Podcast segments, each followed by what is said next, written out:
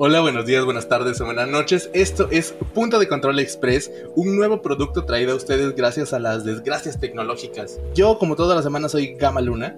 Yo soy Eduardo Zamudio. Y pues otra vez estamos de manteles largos, tenemos un invitado y generalmente aquí es donde diría una frase muy larga para introducirlo, pero ya sufrimos mucho con el internet, ya sufrimos mucho con la tecnología, entonces el micrófono es todo tuyo para que te presentes. Dinos cuál es tu nombre, qué has visto y qué has jugado en esta última semana. Bueno, en vista de que las cosas van a ser tan rápidas, vamos así. Eh, soy Corps, eh, me conocen posiblemente, al menos a mi voz, por las intros de la última temporada de Punto de Control, que ha sido un placer hacer. Eh, pues jugado no he tenido mucho tiempo últimamente y visto, pues estoy un poquito clavada con las novelas de Mokshu Tongshu, al menos sus adaptaciones al donghua, como Scumbag System y Moda Sushi. Es un placer estar aquí. Eh, muchas gracias por invitarme. Igual y la velocidad se va relajando a lo largo del episodio, pero quiero estar seguro de que eso está funcionando bastante bien. Es un honor, eh, como ya lo dije antes, que estés aquí. Eh, muchas gracias y muchas gracias por las entradas que hemos disfrutado bastante. A mí me ha gustado producirlas y creo que han quedado muy bonitas. Hacen la diferencia y así no escuchamos sonidos tan monótonos como la voz de Sam y yo hablando siempre de videojuegos. Entonces, muchas gracias. Sam, amigo, ¿cómo estás? ¿Qué tal tu semana? ¿Qué has hecho? ¿Qué has jugado? Cuéntame. Gracias, Gami. Pues como sabes, eh, mi semana ha estado bastante, bastante agitada. Hemos tenido emociones fuertes, emociones eh, bajas, emociones débiles, pero ya estamos aquí vibrando alto, nenis. Eh, le he dedicado bastante tiempo al jueguito que siempre recomiendo de teléfono, Horizon Chase, que como siempre, el link está en la parte de abajo de la descripción, como es la quinta, sexta vez que lo digo. Y bueno, a eso básicamente me he estado dedicando. Le he estado viendo algunas series, algunas películas. Creo que he visto bastantes películas. Creo que el día de ayer bueno, ayer tiempo del que estamos grabando, domingo, me eché como seis películas en el día, entonces a eso me he estado dedicando principalmente. ¿Y tú, Gama, qué tal? Muy bien, yo he estado jugando eh, Star Wars de Fallen Order. Eh, es un juego que me gusta bastante, tiene algo de Dark Souls, algo de Uncharted, un poco de todo la verdad, pero es una aventura bastante disfrutable en el universo de Star Wars. Y me está gustando. Aún no termina la historia, pero me gusta cómo se construye el mundo, la historia, la narrativa y cómo se van dejando como que pistas de que estamos en un mundo ya conocido por las series, las películas o algunos otros videojuegos. Y está bonito, está muy, muy bonito. Eh, se supone iba a jugar Fortnite este fin de semana, pero el trabajo me consumió y ya no pude hacerlo. Pero pues bueno, ahí vamos, que es lo importante y esperamos esta semana jugar un poquito más y ver un poquito más. Solo he estado con lo de WandaVision, que es cosa de cada semana, pero fuera de eso, todo bien. Y bueno, ahora sí, entrando en este tema, un tema que nos ha dado muchos dolores de cabeza, no por el tema en sí, sino por los problemas que hemos tenido para poder eh, tener esta plática tan entretenida. Y una vez ya la tuvimos, pero el audio no se guardó como debería. Hoy vamos a hablar, como ya lo vieron en la portada y como ya lo vieron en el título del episodio, de Mortal Kombat, un juego que ha sido conocido y clasificado como una, un show de violencia, un show que le encanta mostrar sangre y fracturas y decapitaciones y fatalities imposibles de lograr en la vida real, pero que ha sido bastante entretenido, un juego de peleas que ya se ha vuelto icónico y que poco a poco ha escalado para convertirse en el referente de todos. O sea, creo que no hay nadie que le gusten los juegos de peleas y no conozca Mortal Kombat o no lo haya jugado al menos una vez.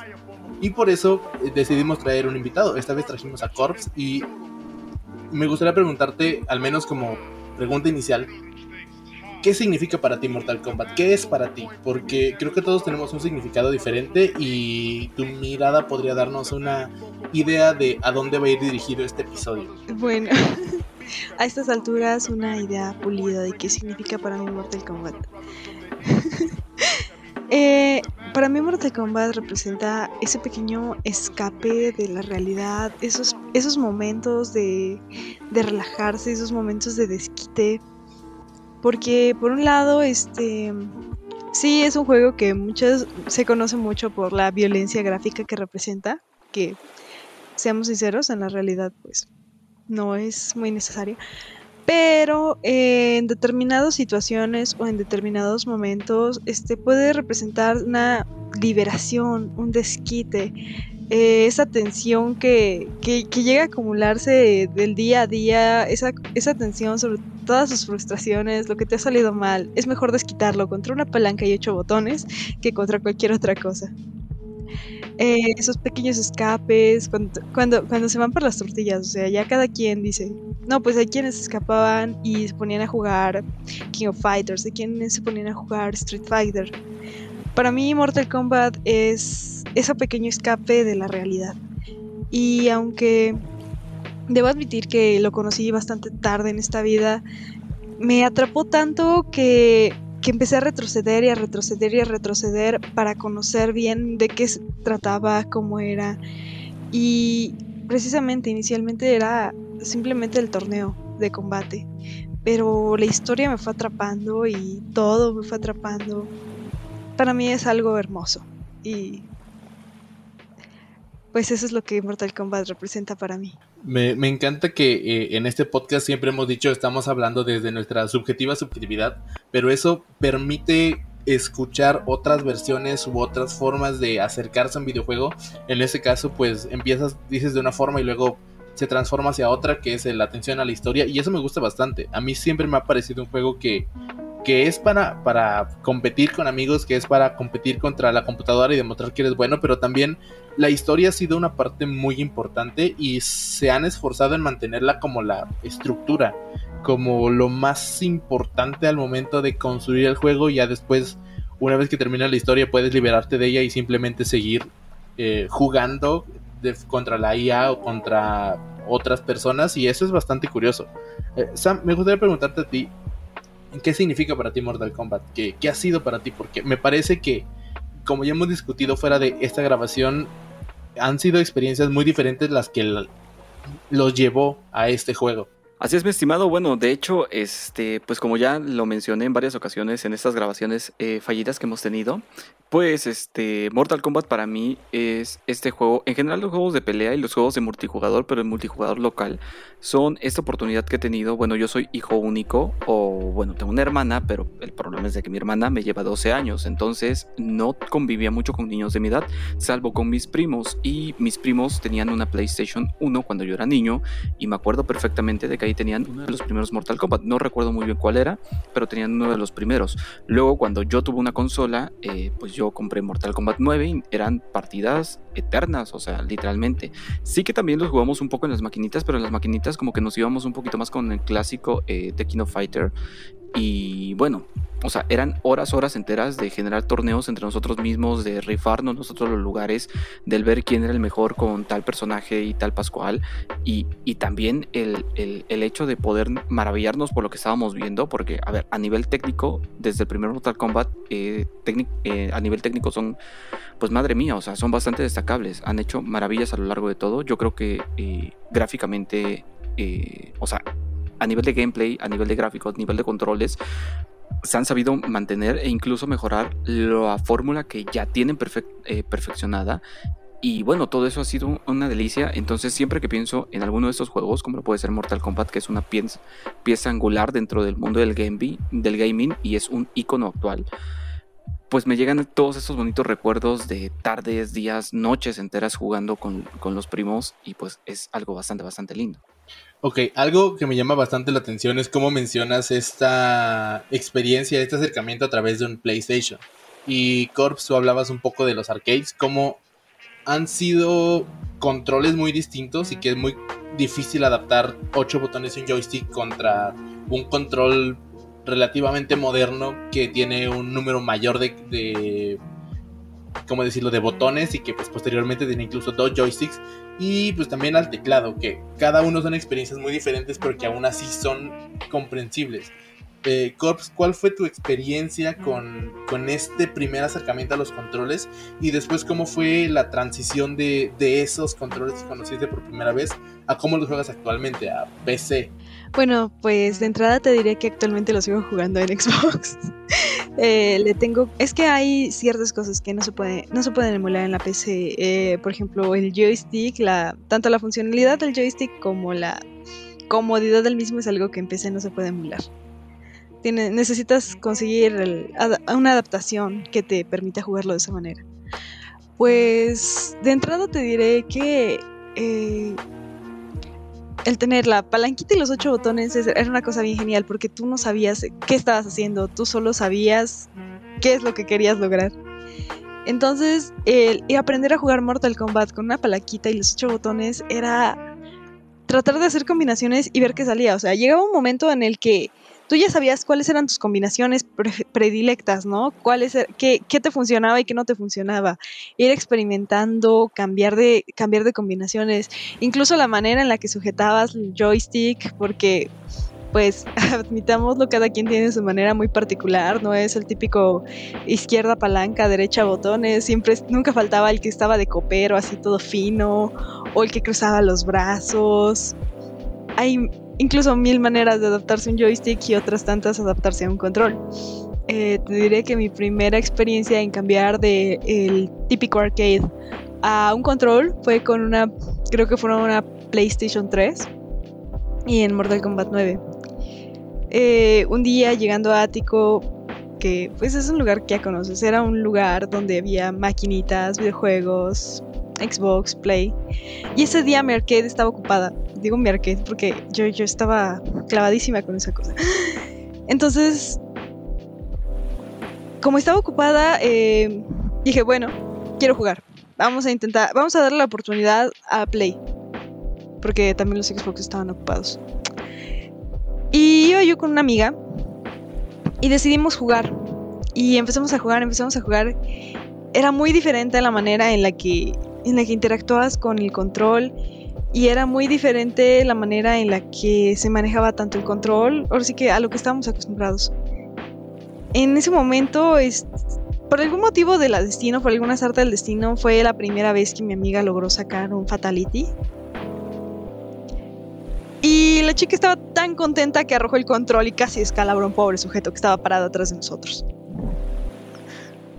Así que admitamos que eso fue muy gracioso, eso fue muy épico y ese fue el, la primera, el primer conflicto que tuve yo, la verdad, eh, al cambiar de arcade a consola. Porque pues te salen los fatalities en, en el arcade y obvio los controles están pegados al arcade pero en ese momento de tener control en sus manos fue como perderlo por un momento y literalmente perder el control por un momento.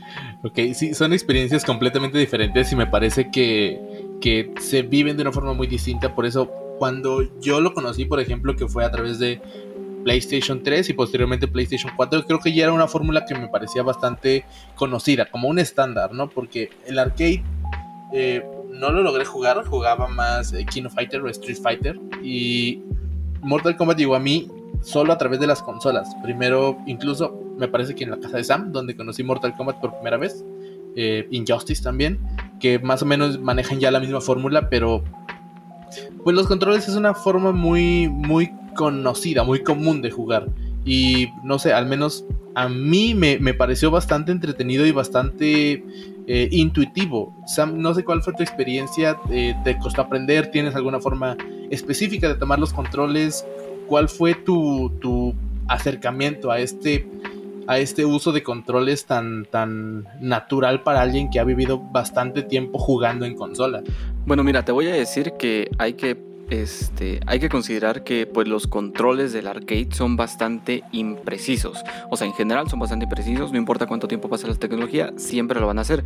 Entonces hay como que mucho margen de maniobra al momento de poder hacer o no poder hacer. Al contrario, o sea, fuera de, de ser como que una ventaja, o son como que un poquito más un reto porque el poder hacer cosas que requieran cierto nivel de precisión involucra que tú también tengas que desarrollarte en cierto sentido para que pues seas capaz de poder eh, sobrellevar este nivel de, de imprecisión que existe dentro de los mandos. Ahora, Mortal Kombat ha hecho una cosa muy bien y es algo que poco se le reconoce, y es el hecho de que traspasó a la perfección los controles burdos, por decirlo de alguna manera, que existían en, en la primera entrega, hasta pasarlos a una manera más precisa y de una manera mucho más orgánica en un control hoy por hoy. Hoy a mí se me hace muy cómodo jugar en un control, sin embargo, he de admitir que, por ejemplo, si pones un ejemplo de... Eh, ¿Cómo se llama? De The King of Fighters. The King of Fighters nunca emigró a consolas de una manera exitosa por los controles. O sea, los controles se sentían muy raros ya teniéndolo en, las manos, o sea, teniéndolos en un mando. Ahora, eh, Mortal Kombat ha invertido bastante en poder pasarlos de una manera adecuada, a tal punto que te voy a desmentir Gama, si no me equivoco, una de las primeras veces que tuvimos contacto con la entrega antes de siquiera el Mortal Kombat 9 del PlayStation 3 fue cuando fuimos a la casa de una amiga y ahí nos mostró una reliquia, o sea, un icono que todavía usaba baterías y es que era básicamente el juego de Mortal Kombat integrado directamente en el control, o sea, tú conectabas el control directamente a la tele, eh, encendías el control y se ponía el juego. O sea, no necesitabas ni una consola ni nada, no. Era el control directamente. A ese nivel de sofisticación llegó. Ahora, jugarlo en PC es un parí de chayotes. Es de esos juegos que no te funcionan en PC. Ningún juego de peleas te funciona al 100% en PC. Sobre todo por la situación de que mm, se siente medio raro porque no tienes cámara que controlar, entonces es, es muy complejo. Además que la fuerza con la que pegas con los en los botones también tarde o temprano va a terminar dañando. O sea, no importa que también sea tan bueno sea tu equipo, si le das con mucha hazaña, pues lo vas a dañar. Entonces, eh, he tenido la oportunidad de jugar, no específicamente Mortal Kombat, pero sí otros títulos de peleas en PC. Y no, es horrible, de verdad. A mí personalmente no me gusta. Asumo que debe ser haber gente que sí, pero yo a título personal te puedo decir que Mortal Kombat es de esos juegos que puedes checar tanto en arcade como en mando sin que tengas esa variación porque los, man los controles en el mando ya se sienten muy natural precisamente porque se ha invertido tanto que prácticamente todos los juegos de pelea hoy por hoy tienen la misma colocación de botones o similar a lo que tiene Mortal Kombat o lo que comenzó a tener Mortal Kombat. Es parecido al ejemplo que daba en en la grabación pasada donde hablaba de los teclados IBM y cómo hoy tú te puedes comprar un teclado con cierta, este, con cierta colocación sin miedo a que el, los Fs no estén arriba sino que estén en la parte de abajo o en la parte de al lado. Más o menos lo mismo. O sea, Mortal Kombat creó esa definición de controles que existen hoy para los juegos de pelea en los mandos y hasta la fecha creo que continúan y continuarán porque es muy bueno. Por supuesto, creo que es una fórmula que como te mencionaba se ha ido puliendo más o menos y se ha adaptado de alguna manera cada uno de los controles a los que ha ido eh, accediendo, con los cuales ha ido encontrando. Y es cierto, no recordaba ese control todo, todo extraño, pero me, me parece una, bueno, para la época un, un logro tecnológico bastante impresionante. Ahora tal vez no tanto, pero se maneja bastante como una reliquia, un objeto de colección. Y seguro si alguien es fan y lo escucha en este podcast va a querer conocerlo, va a querer saber si todavía existe, si están en venta o algo por el estilo, pero, pero es bastante interesante. Y algo que también me ha llamado la atención, creo que lo mencioné al principio del podcast, es como no solo el uso de los controles ha ido evolucionando y adaptándose, sino también la forma en cómo se estructura el juego. Y esto lo, lo habíamos hablado en grabaciones anteriores, que bueno, para quien no, no esté escuchando las anteriores, simplemente esté escuchando este eh, podcast revisión final, es una larga lista de intentos que, que, no pudieron salir bien por una u otra razón, pero hablábamos de cómo la historia ha ido evolucionando, no solo en cuanto a eh, cualidades narrativas, cualidades de argumentos, sino también en la estructura que ha ido llevando desde el primero hasta el título más reciente que hemos podido probar, que me parece que es el 9 o el 10 en algunos casos. Creo que yo he jugado el 10, no estoy muy seguro. Pero ha, evolucionado, ha tenido un cambio que ha sido gradual y que pues ha ido adaptándose a las tendencias del mercado o más bien marcando cómo serían las tendencias del mercado. Porque Injustice es así, me parece que eh, Marvel vs. Capcom, el último que, que ya incluye historias sobre las gemas del infinito y todo eso, también ya tiene un poco esa estructura y muchos otros que pues no se quedan atrás. Eh, Corps, no sé si quieras contarnos un poco de cómo has visto la evolución de esta historia, cómo ha ido modificándose, adaptándose y transformándose a sí misma para tener ya más o menos una estructura bien definida. Bueno, para empezar, eh, puedo decirte que lo que es Mortal Kombat 1 podría tener un formato muy sencillo para narrar la historia, pero eh, tenía, bueno, de entrada tenía ya algo de historia. No era un juego de combate a secas, un juego de combate plano. Y esta historia se fue complementando a lo largo del título 2, el título 3, el título 4 y así sucesivamente hasta que llegamos a Mortal Kombat Deception. Y a partir de Mortal Kombat Deception hubo un reset de toda la trama para darle paso a Mortal Kombat 9, Mortal Kombat 10 y Mortal Kombat 11. Ah, lo que me pareció curioso fue que al menos en el título, bueno, te mentir, este, yo, yo conocí esto por el título de Mortal Kombat 9. Y sí, lo jugaba en una Xbox que estaba adaptada como arcade. Y poco a poco me di cuenta de que Mortal Kombat 9 es el resumen, al menos en cuanto a historia, de Mortal Kombat del 1 al 4. Ya este, a partir de ahí, eh, bueno, a partir de ahí era como una historia más fluida. Bueno, Mortal Kombat del 1 al 4 eh, se resumía en Mortal Kombat 9, pero Mortal Kombat a partir de Deadly Alliance, a partir de este, Deception, Unchained, la historia fluía de manera más orgánica en esos últimos tres títulos de lo que fluía del 1 al 4. Se me hizo curiosa la manera en la que buscaron resumir esto en el 9.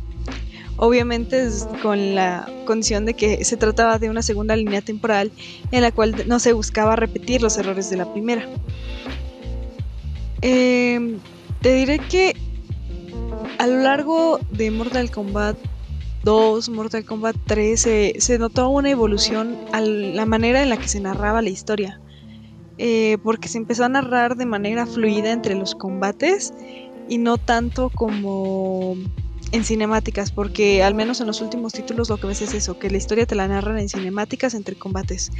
Es una fórmula de cinemática, combate, cinemática, combate, cinemática, combate. Y en títulos como Deadly Alliance, Unchained y Deception, la historia fluye este, orgánicamente con las peleas. En las, en las mismas peleas incluso llegas a ver que hay cierta desventaja física en momentos en los cuales el personaje tiene un conflicto interno o se siente vulnerable.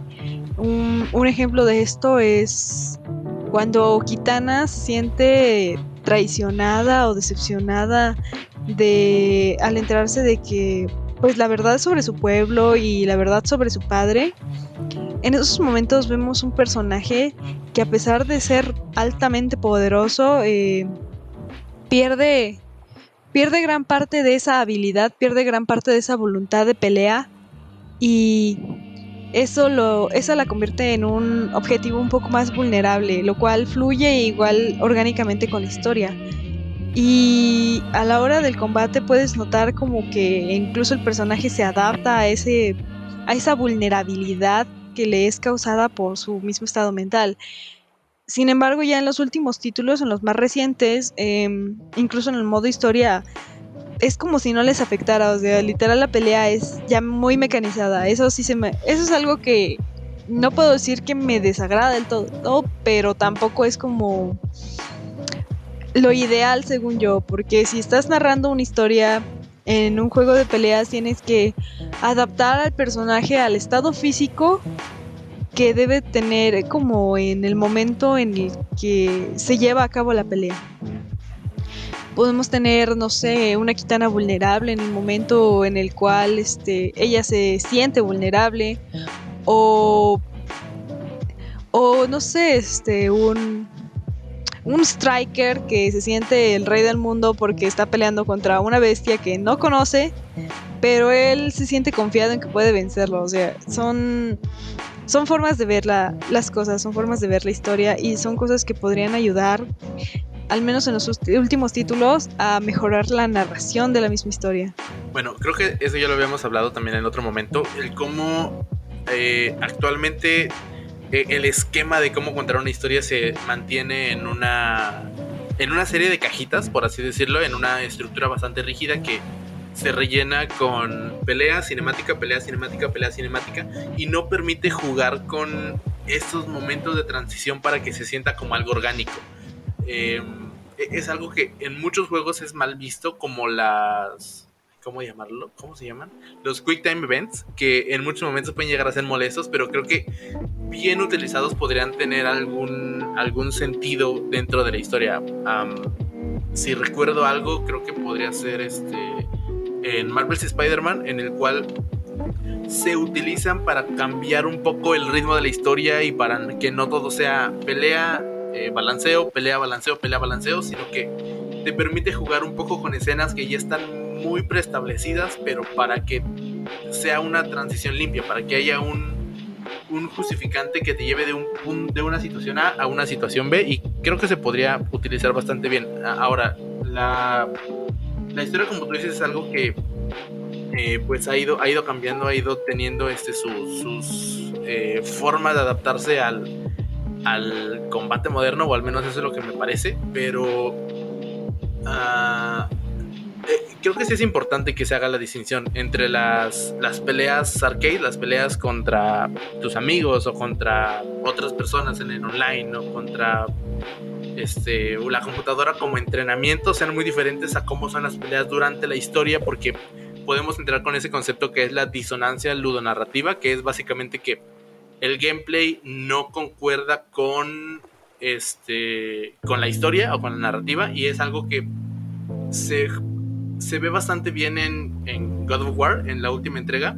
Y perdón que esté mencionando por los juegos de Sony, pero son los que se me vienen a la mente porque estoy viendo las cajitas aquí enfrente. Este, llega un momento en el cual Kratos tiene un conflicto, con Atreus eh, en la historia a nivel personal y en ese momento no puedes mejorar las habilidades de Atreus porque están peleados. No puedes enseñarle a alguien eh, algo a alguien que está peleado contigo porque no va a haber una buena relación. Y después se soluciona el conflicto en la, historia y se soluciona ese bloqueo en cuanto a gameplay, pero creo que es una forma interesante de, de poner barreras y limitantes y eh, mecánicas que ayuden a, la historia.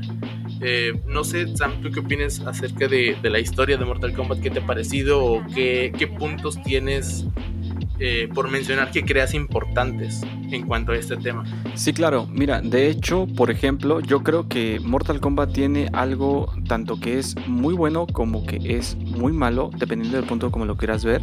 Y es el hecho de que creo que la mayor parte de la historia que tenemos de Mortal Kombat no radica totalmente en los juegos, sino que viene precisamente del metagame.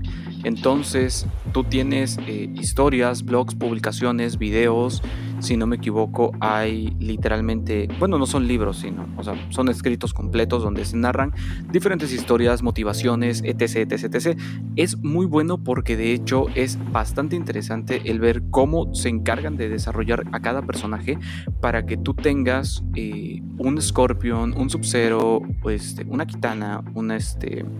O sea, todos y cada uno de los personajes tenga como que un sentido de llegar ahí, de no es simplemente, eh, pues tomamos un bloque eh, X y lo aventamos ahí y que se agarren a golpes. No, o sea, no es eso, o sea, tienen una razón. Detrás de cada uno de ellos existe algo que los motiva a poder estar ahí ese momento, el poder estar peleando en ese momento. Y esa parte es muy importante porque te digo, está en el metagame, pero hay un grave problema al momento de aterrizarlo al modo historia, al momento de aterrizarlo los juegos. Y es algo que yo ya mencionaba y es que yo creo que va a ser el común denominador de muchos de los que jugamos los juegos de peleas en general, no solamente Mortal Kombat, y es el hecho de que estás ahí para pelear. O sea, un juego de peleas muchas veces te sirve precisamente como para desestresarte y algo que no quieres ver es como una historia demasiado densa. O sea, no quieres mm, tomarte el tiempo como para, mm, como para ponerte a analizarlo o ese tipo de cosas, porque quieres como que desestresarte, porque el juego te invita a que te desestreses, ¿no? Te invita a que le pegues a, que le pegues a los controles, te invita a que los muevas de manera brusca, no a que seas delicado, a que te pongas a pensar, no, o sea, te pone a que te desestreses simplemente.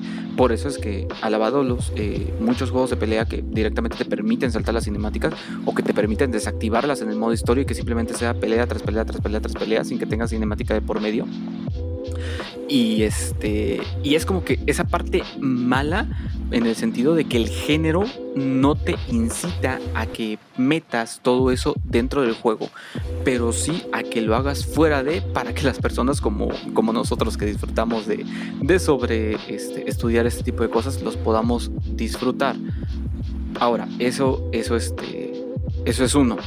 Por otro lado, te digo, hay mucha historia detrás de cada uno de los personajes y yo creo que han evolucionado bastante, yo creo que se le han agregado muchos puntos muy importantes a lo largo de todo el tiempo que le dan un carácter mucho más humano a, los, a las criaturas humanas e incluso a los que no son humanos se le dan bastantes características bastante humanas que te hacen llegar a comprender el motivo por el cual llegan al punto, de, al punto en el cual están viviendo. Ahora, en la grabación anterior yo mencionaba Double Dragon, que es un juego de los noventas quizás, que precisamente era un juego de peleas, hacía perfectamente esto que nosotros decimos de poder combinar la narración, o sea, una, una buena narrativa a través de las peleas. O sea, las peleas no se, se volvían este contacto que tú tenías. Este era como este momento en el cual la historia era como que el punto cúspide porque era una historia bastante simple, pero bastante cargada de emociones y que a su vez se contaba a través de las peleas. O sea, a través de las peleas, junto con las peleas y durante las peleas. O sea, básicamente el juego era una larga pelea continua eh, a través de la cual pues tú ibas avanzando y ibas teniendo diálogos diferentes en el medio de las peleas que para el año eso era bastante complejo y bastante contraproducente en realidad porque no terminabas de entender del todo la historia y tampoco le prestabas atención a lo que estabas jugando, pero era por la mecánica que tenían los, los controles y los juegos en ese momento. Pero hoy por hoy el poder tener un juego a través del cual tú puedas disfrutar de una historia con momentos como tú lo mencionas como un quick time event, eh, con ese tipo de cosas que se sientan más cargados de emociones, que estén como que un poquito más programadas para que te cambien totalmente el ritmo del juego, es algo que de hecho no lo había pensado y que pienso que podría ser muy muy bueno. Sí, en cuanto a costo de desarrollo, eh, y me refiero a económico y, de tiempo, no es algo tan descabellado, es algo que podría solucionar un poco el problema o al menos eh, parcharlo de alguna manera para que varias partes o varias comunidades fans de Mortal Kombat por diferentes razones encuentren eh, una alegría o que encuentren un, un, equilibrio que les permita a todos disfrutarlo por igual. Que tal vez a los que quieren solo llegar y pelear no les cause conflicto, pero a quienes están encariñados con la historia y en cómo se desenvuelve, pues sientan un poco más de cuidado a ese aspecto, ¿no? Como el, el, juego no es lo mismo una y otra vez, sino que hay, cambios y hay formas de, de arreglar esto. Ahora, creo que somos eh, mercados bastante diferentes en cuanto al mismo juego, entonces me gustaría hacerles dos preguntas y puedes empezar contigo, Corps. ¿por qué Mortal Kombat sigue siendo un éxito? Al menos desde tu punto de vista. ¿Y crees que debería cambiar algo? Siento que Mortal Kombat sigue siendo un éxito porque, porque Mortal Kombat ha sentado el precedente de lo que es un videojuego de pelea como tal. Eh, los videojuegos de pelea han ido evolucionando por distintas, ahora sí que a través del tiempo, a través de distintas plataformas, pero quien lleva la guía de cómo se ha hecho y cómo se ha ido haciendo es Mortal Kombat. Esto lo podemos observar cuando nos damos cuenta de que títulos como Injustice o como este... Ah, se me fue el otro nombre.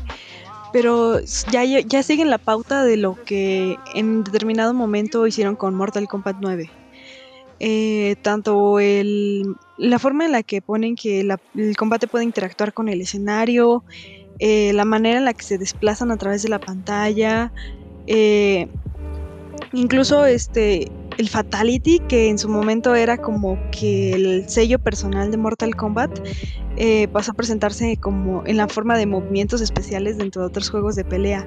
Entonces Mortal Kombat ha ido sentando ese precedente y se ha mantenido vigente en primera por la nostalgia que causa a todos aquellos que aman ese juego y que ya tienen una historia con ese juego y ya sea por la historia o como dice eh, Sam, por lo que representa para cada persona en un ámbito social y de convivencia.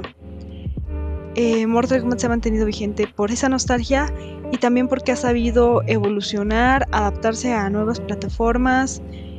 Mm, te diré que para los juegos la verdad es que los gráficos no lo son todo. Eh, yo preferiría la jugabilidad y pues precisamente que la historia se estructure de una mejor manera, más orgánica y más fluida. Pero Mortal Kombat no le pide este nada en cuanto a, últimamente no le pide nada en cuanto a gráficos a otros títulos y aunque siento que eso lo podrían mejorar, o sea, poniéndole en un poco más de de sabor a la historia, un poco más de fluidez o no sé, este cambiando un poco algunos detalles en la verdad es que la jugabilidad sigue siendo muy buena, se ha sabido adaptar, ha sabido evolucionar. Tal vez en computadora no, pero, porque como dijo el buen Sam, este, aprietas los botones y acabas matando tu computadora antes que a tu oponente. Pero mm, siento que, que ha evolucionado muy bien. Señor Sam, ¿cuál, ¿cuál considera usted que es la causa del a un exitoso juego Mortal Kombat y considera que debería haber algún cambio, cuéntame cuál es tu perspectiva sobre este tema. Te voy a decir que le preguntes a Killer Instinct qué es lo que, es lo que hizo que triunfara Mortal Kombat.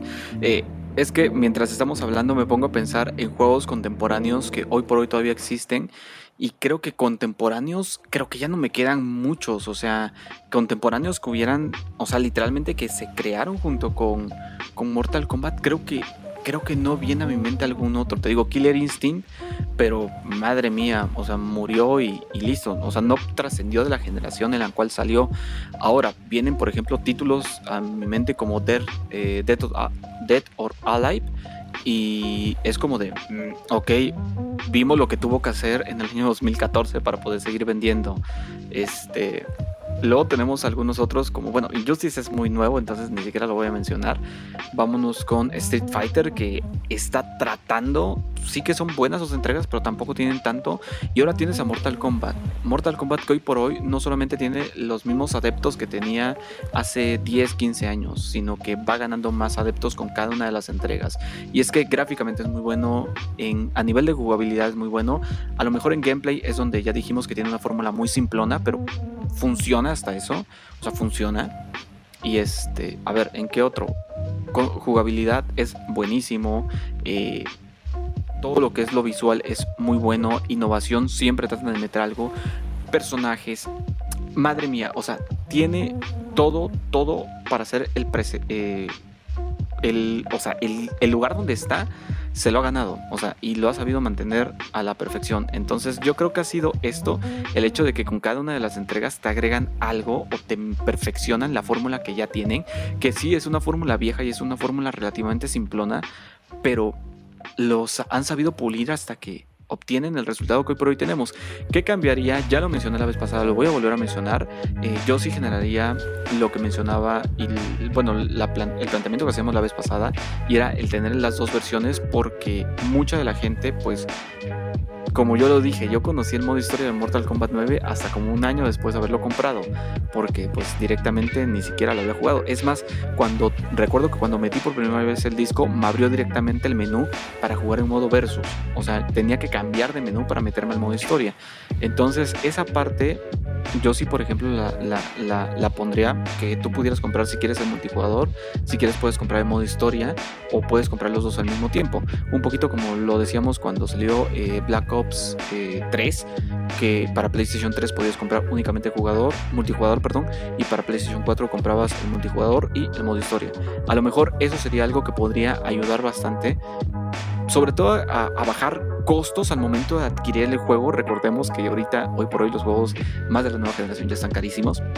Entonces a lo mejor podría servir como para enganchar eh, un poquito más a la gente que directamente simplemente quiere jugar el multijugador y otra que sí quiere meterse en el modo historia, el poder hacerlo también. No sé, te digo, son sugerencias. De ahí en fuera no noto algo que se tenga que mejorar porque te lo digo, o sea, Mortal Kombat mete algo que y seguramente va a ser metido en otros juegos después. O sea, ellos son los que marcan la batuta en cuanto a juegos de pelea. Yo creo que Warner y Unreal lo han sabido hacer muy bien y no dudo que lo vayan a seguir haciendo muy bien. Mira, yo me, me, parece algo bastante interesante lo que dices sobre, sobre el abaratar costos y ya lo habíamos mencionado fuera de podcast, el cómo tal vez el manejar un sistema modular como Call of Duty pero, pero diferente sería una muy buena opción. El, el no, en primera que te dejen eh, guardar una cosa y borrar otra, por ejemplo descargar la historia y jugar la historia o bajar el juego completo y después de acabar la historia borrarlo y que quede solo el multijugador. Creo que sería una opción bastante interesante. O, y pues que no lo dejen solo en eso, ¿no? Que también sea ok, te vendemos el juego completo en 60 dólares y la historia en 30 y el multijugador en 30 por si lo quieres separado, eh, es algo que podría ser posible y que dependiendo de cómo esté distribuida las ganancias, no sé, tal vez el 94% juega multijugador y el, no sé, 26% juega el modo historia.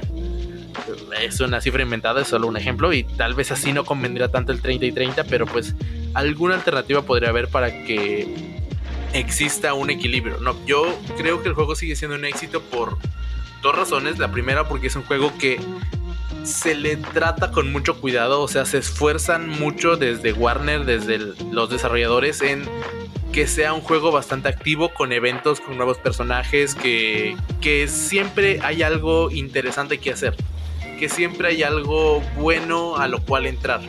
Eso es muy importante porque si un juego lo sacas y lo dejas exactamente como nació, creo que puede tener muchos problemas de, de retención de su público, de su mercado.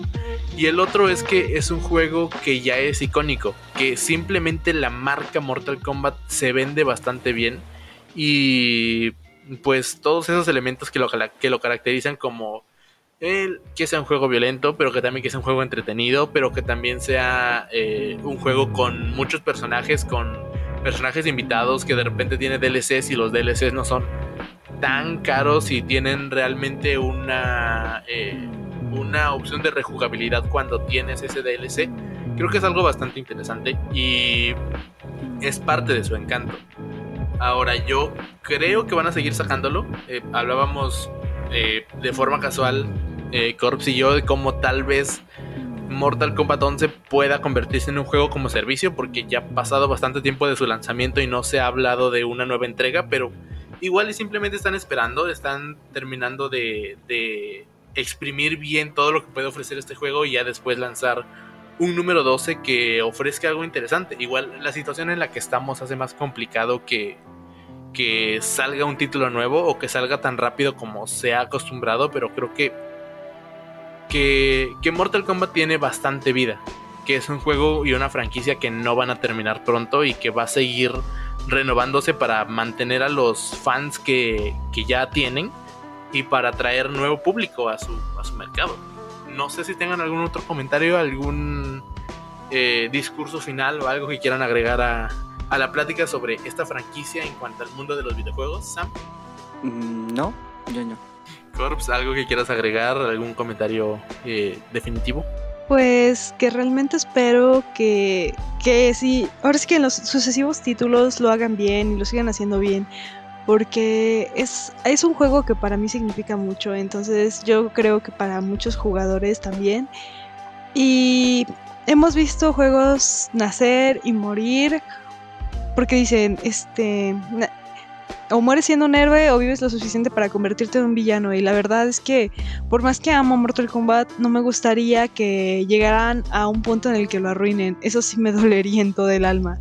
Prefiero que si sacan un nuevo título, lo hagan bien, lo hagan con tiempo, lo hagan como, se lo merece, como se lo merece la historia y como se lo merece el mismo juego, porque ya es un legado el que tiene a sus espaldas y en caso de que no sea así, que le den al menos un cierre con el cual podamos estar en paz todos.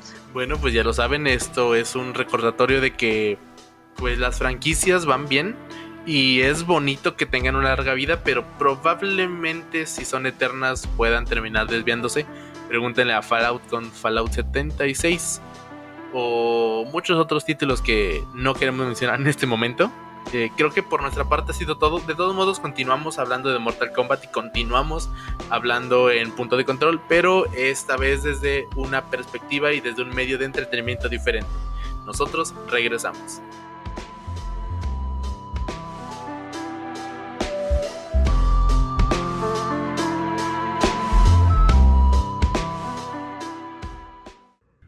Fatality.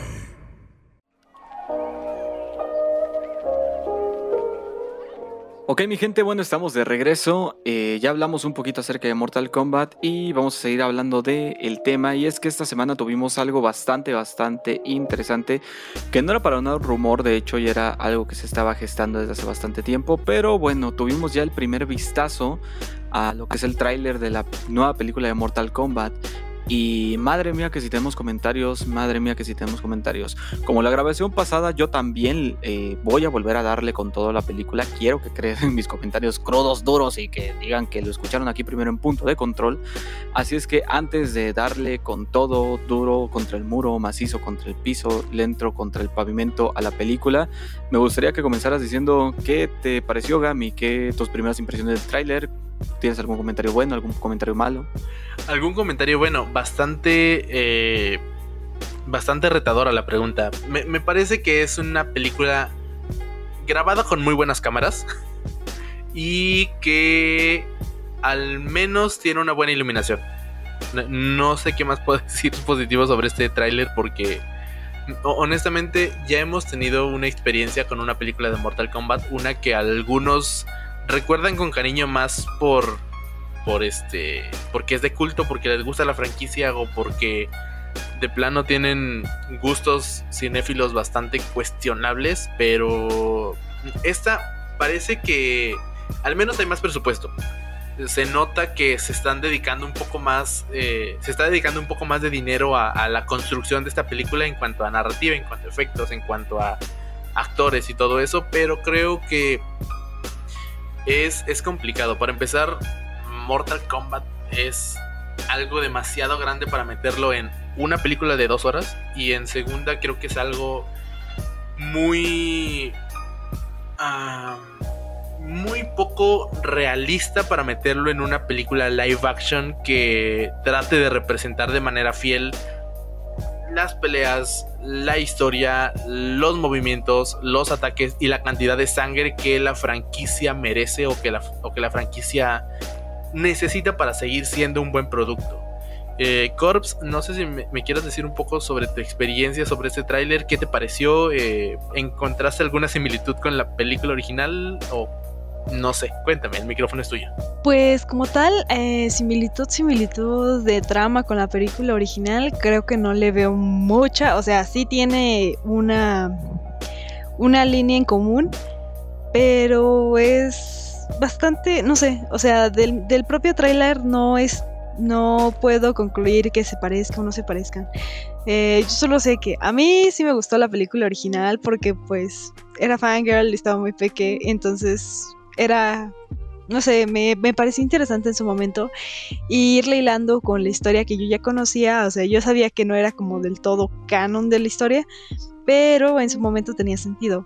Ahora, la película, mm, el tráiler que sale ahora me, me deja la expectativa de ver qué van a hacer con eso, porque como ya te dije, tengo miedo de que la arruinen porque Warner ahorita está tratando de salir de funas bueno, ajá, están tratando de salir de funas porque han tomado muchas decisiones cuestionables en estos últimos meses y eso mm, me da miedo de que la película de Mortal Kombat en la cual están poniendo sus esperanzas ahorita sea solo un grito desesperado para tratar de desviar la atención o de salir de la funa y no lo hagan como se debe o no le den esa importancia, esa atención y precisamente por ello no, no resulte algo bueno. Eh, tengo miedo de que si, si lo hacen solo para salir del paso del escándalo de animales fantásticos o del asunto de Amber Heard, simplemente lo saquen así como un, ay sí, tengan este, ya, eh, ya olvídense de lo anterior. Y bueno, comentando con Sam eh, fuera de podcast porque no se grabó, eh, me da cierta como que grima que quieren hacerlo eh, en un exceso realista, porque seamos sinceros, este, si tratáramos de hacerlo en exceso realista, mm, por más tecnología que tenga, no sé, Sonya Blade, Jax, Striker, no hay un equilibrio de poder con razas como los edenianos, los Shokan, eh, con Shao Kahn, con el emperador Dragón Onaga. O sea, sería un equilibrio de poder, un hueco enorme, incluso contra los hechiceros, que podría considerarse que creo que Shang es un hechicero humano o de Dien no estoy segura. Perdónenme, ahí sí me confundí y estoy un poquito oxidado. Entonces, ese como desequilibrio de poder, ese hueco, me, da pie a un hueco argumental muy grande y ese también es como que uno de los temores que tengo respecto a la película que pues están presentando en este momento, que en la cual hay alta expectativa, pero también hay temores fundamentados. Claro, quiero, quiero dejar claro que tanto esto de Mortal Kombat como la versión de Zack Snyder de Justice League, que también viene el mes que viene, también viene el mes próximo, son fanservice y son intentos de, llamar la atención del público para poder tener buenos resultados, ya sea en taquilla o en opinión pública, o al menos que se hable de ellos en redes sociales y, lo, eh, y esto pueda pues, permitirles un poco más de, representación en cuanto a, este, presencia mediática, eh, es a lo que me refiero. Que, que, se hable de ellos, de lo que están haciendo, de lo que se les presenta, y no de forma negativa, sino de forma positiva. Ahora, de la película creo que tenemos eh, muchísimas cosas de qué hablar, pero creo que me gustaría terminar con la dura eh, crítica o los duros comentarios que tienes, mi querido amigo. No sé si me quieras contar cuáles son tus opiniones honestas, sinceras y directas de el tráiler y de lo que crees que será la película en general. Ok, perfecto. Bueno, primero contra el tráiler creo que tengo de hecho un grave problema que es el mismo grave problema del cual siempre mencioné las películas de Resident Evil y es el hecho de que, madre mía, con el tratar de hacer un concurso de cosplay de cada una de las películas. A ver, eh, siempre lo comparamos con el UCM, pero creo que el USM hace algo a la perfección y es el poder adaptar los trajes de los personajes que se vean bien en el ambiente de la película y en la lógica de la película, porque hay que admitirlo, muchos eh, trajes de personajes en los cómics se ven bastante ridículos, incluso para los cómics, y ellos lo hacen bastante bien porque se sienten trajes funcionales, se sienten trajes que de verdad usaría la gente. Aquí no, o sea, no solamente estamos hablando de un concurso de cosplay, estamos hablando de un concurso de cosplay que trata de ser realista y que no lo es. O sea, definitivamente, a ver, la máscara de Sub-Zero, madre mía, o sea, si alguien lo usara, o sea, no, simplemente no, o sea, no, no, no, no, o sea, no, no, no, no, por favor, o sea, no parece algo que alguien de verdad usara. Se nota que es un traje que hicieron para la película, que puede que haya sido lo más pegado posible a como se pudo y lo más realista posible, pero se deja de ver totalmente real. Ese es un problema que tengo y que creo que van a tener todos los personajes, o al menos la mayoría, o al menos los que vimos en el tráiler. Segundo, momentos de acción y guiños que vimos en el tráiler. Vimos muchos momentos de acción, prácticamente todo el tráiler fue acción, y muchos guiños, demasiado guiños a los juegos. Entonces, me cuesta bastante no creer que estos momentos de acción y esos guiños van a ser todos los que vamos a ver en la película. O sea, como que ya viste el tráiler, ya viste la película de Mortal Kombat. O sea, viste lo más interesante, vas nada más a ir a ver el relleno. Eso me, da bastante la impresión de que va a ser algo así. Y tercer punto, eh, ¿cuál es el tercer punto que iba a mencionar? Ya se me estaba olvidando. Ah, sí, como tú le dices, va a ser un fanservice. O sea, ellos quieren una rebanada de la nostalgia, como nos gusta decirlo, van por ella y me parece que les va a salir bastante, bastante bien. Y no sé, no sé qué tanto me gusta, porque si vas a hacer una película y la vas a hacer pensando en, ah, ya tengo un público seguro porque sé que van a ir porque jugaron cuando eran niños, pues ahí vamos sobre mal, porque no creo que sea un producto al cual, a menos de que tú le tengas mucho cariño a tu público, no creo que sea un producto al cual le eches ganas. Eh, no sé, siento que va a ser una película palomera quizás en cierto punto, pero no creo que vaya a ser la gran película. Sobre todo porque ya lo decíamos, lo mencionaba en la, en la grabación pasada, ¿qué proyecto tan diferente hubiera sido si por ejemplo hubiéramos contado la historia de Sub-Zero, de Scorpion, de, de, cualquiera de los personajes básicamente, y que este se hubiera vuelto el principal mucho antes de Mortal Kombat y tuviéramos un desarrollo de unas dos horas de personaje que ya luego llegue y conecte con Mortal Kombat y sea este mismo personaje el que sí, o sea, cuente a través de, de flashbacks, a través de comentarios, a través de líneas, pues la historia de otros personajes, pero como que ya no tarden, o sea, ya no introduzcan a uno desde cero. O sea, no, como que no te introduzcan todos los personajes, sino que ya tengas por lo menos un personaje que se vuelva el conductor de esto. Lo ponía, lo decía el ejemplo de Thanos en Infinity War, que Thanos era un personaje que llevaba desarrollándose durante mucho tiempo y que únicamente llegó a ser esa mezcolanza que terminó de unir a todos. O incluso, vete a saber, ¿qué tal Warner si hubiera hecho una película de diferentes personajes? Échate cuatro, por ejemplo, que hubieran sido buenas en lo individual y que hubieran terminado en Mortal Kombat. A lo mejor es un proyecto muy ambicioso que ya hemos visto que de hecho eh, pues no les ha, salido eh, tan, bien, pero no sé, puede llegar a funcionar. A lo mejor me estoy yendo muy arriba, a lo mejor tengo un concepto muy vengadores, pero no sé, solamente, solamente digo. Eh, bueno, si me permites, eh, yo creo que es un buen concepto. De hecho, Marvel supo armar sus películas eh, no soltando todos los personajes en un tirón, sino que te fue contando la historia detrás de la historia. Y con eso ibas hilando, ibas hilando y todo, todo toma sentido cuando llegamos a Infinity War y todo toma sentido cuando llegamos a Endgame. En el caso de Mortal Kombat, tan solo la historia de los Lin Kuei, la historia de Sub-Zero, la rivalidad con Scorpion, o la historia de Edenia, la conquista de Edenia, eh, la redención de Kitana, incluso la historia del ascenso de Shao Kahn, prestan cada uno para dar su propio desarrollo de la historia y su propia, incluso su propia película, y a partir de ello simplemente llegar al momento culminante del torneo. Eso habría sido algo bastante ideal, incluso si no fuera en formato de película, incluso si fuera, no sé, una miniserie. Eso se presta para ello el hecho de que quieran hacerlo en una sola película de dos horas sí es bastante mm, pues conflictivo a la hora de presentar tanto en tan poco. Aparentemente Warner tiene un serio problema con su, urgencia por presentar productos basados en universos completos y, eh, le ha ido mal, le ha ido mal construyendo universos en general. Lo hemos visto con el DC eh, Universe o DC... Eh, Cinematic Universe, no sé cómo se llamaba oficialmente.